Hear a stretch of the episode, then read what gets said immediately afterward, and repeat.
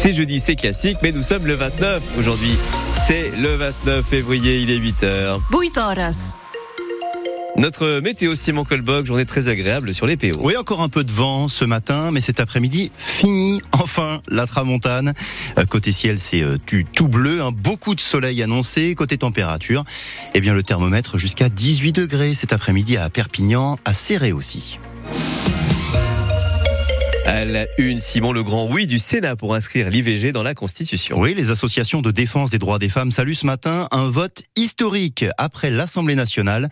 Le Sénat se prononce donc hier très largement en faveur de l'inscription du droit à l'avortement dans notre Constitution.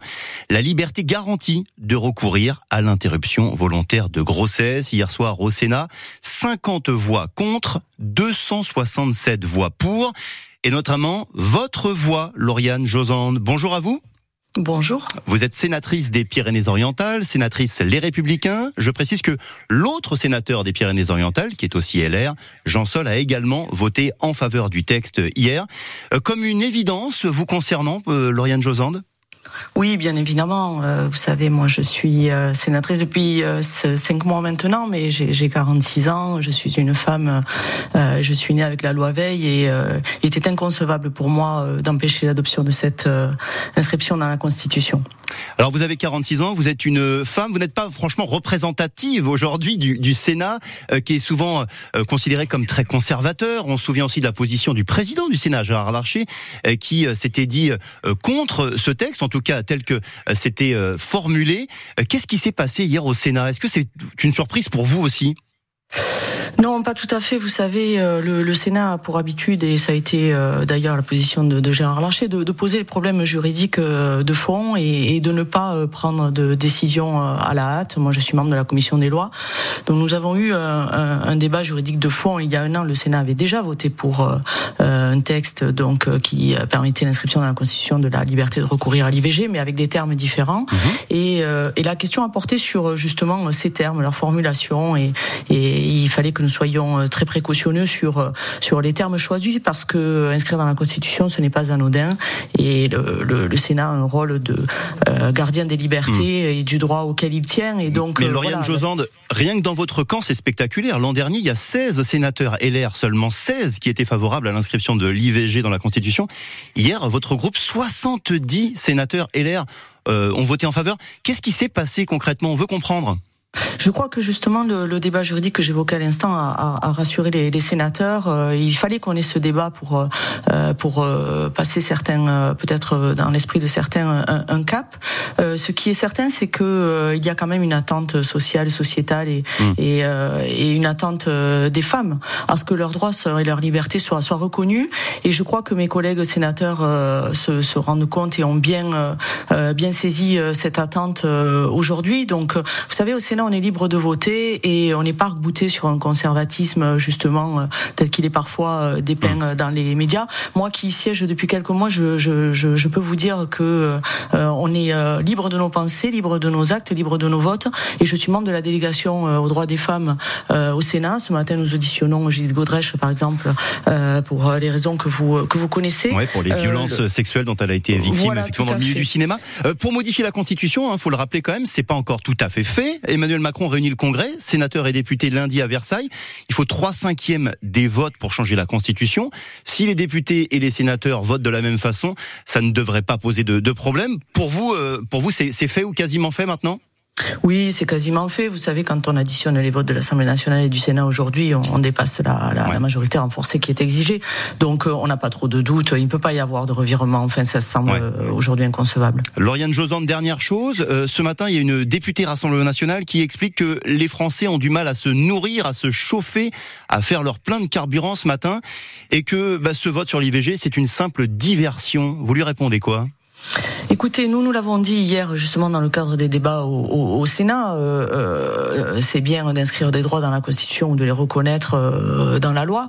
Le plus important, c'est euh, de donner des, des, des, moyens euh, à ces droits d'être respectés, garantis dans, dans les faits, euh, que ce soit sur l'IVG ou sur d'autres sujets. nous avons pu rappeler au gouvernement, notamment hier, que la question des, des moyens, des conditions de vie des, des, Français est essentielle et tous les droits, quels qu'ils soient droits ont besoin de, de mmh. moyens financiers pour être exercés, de moyens matériels.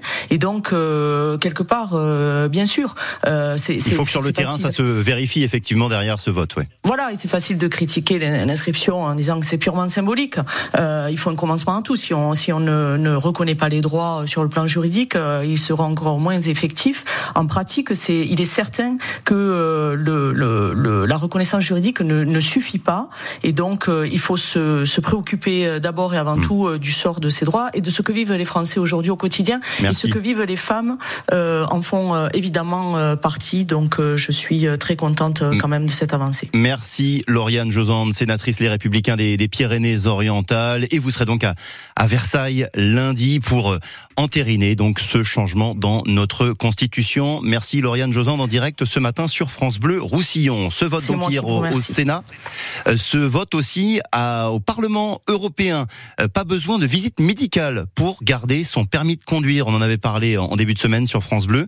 La proposition de visite médicale obligatoire tous les 15 ans pour conserver son permis de conduire, elle a été rejetée donc par les députés européens hier. Combien de temps vont-ils tenir Trois jours que ça dure déjà et ce n'est sans doute pas fini. La neuf toujours coupée en direction de l'Espagne aujourd'hui dans le département. L'une des principales autoroutes d'Europe, donc toujours bloquée par les agriculteurs sud-catalans. Les tracteurs toujours stationnés sur l'autoroute, euh, dans le secteur de Figueres, mais aussi sur la route nationale. Attention, ce qui devait au départ seulement durer deux jours s'est transformé hier, je cite les manifestants, en un mouvement à durée indéterminé.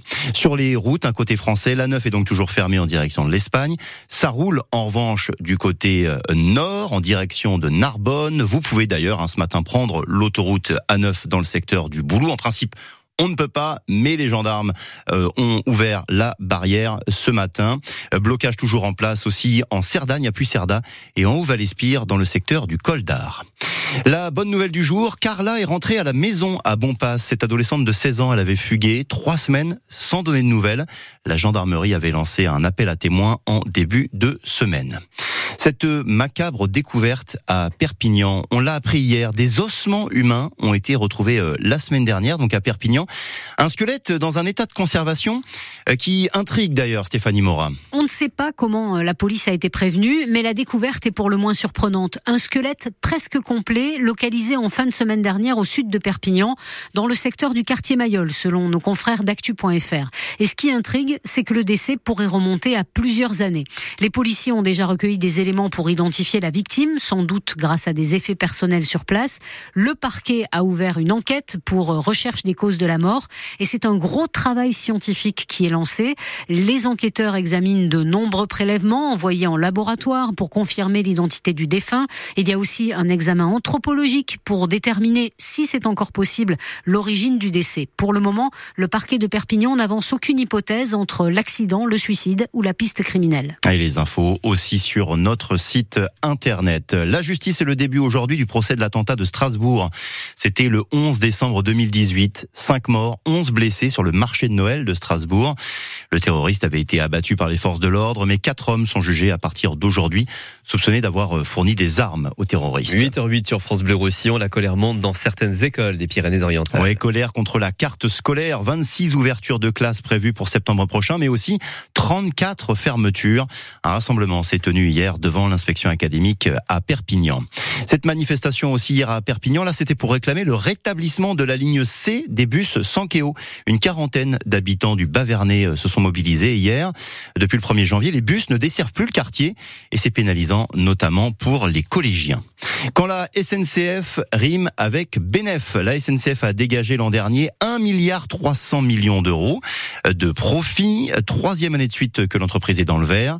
Mais pour autant, il ne faut pas s'attendre à une baisse des prix des billets. C'est même le contraire. Cette année, hein, les billets des TGV vont augmenter en moyenne de 2,6%. Bientôt 8h10, décidément, Simon s'est chanté en pays catalan. Oui, parce que l'an dernier, on s'en souvient, Alexandra Marcelier, originaire de Sorède, avait été désignée révélation artiste lyrique aux victoires de la musique classique. Et bien ce soir, une autre habitante des Pyrénées-Orientales, une autre catalane, pourrait aussi décrocher ce prix. Elle s'appelle Laurane Oliva.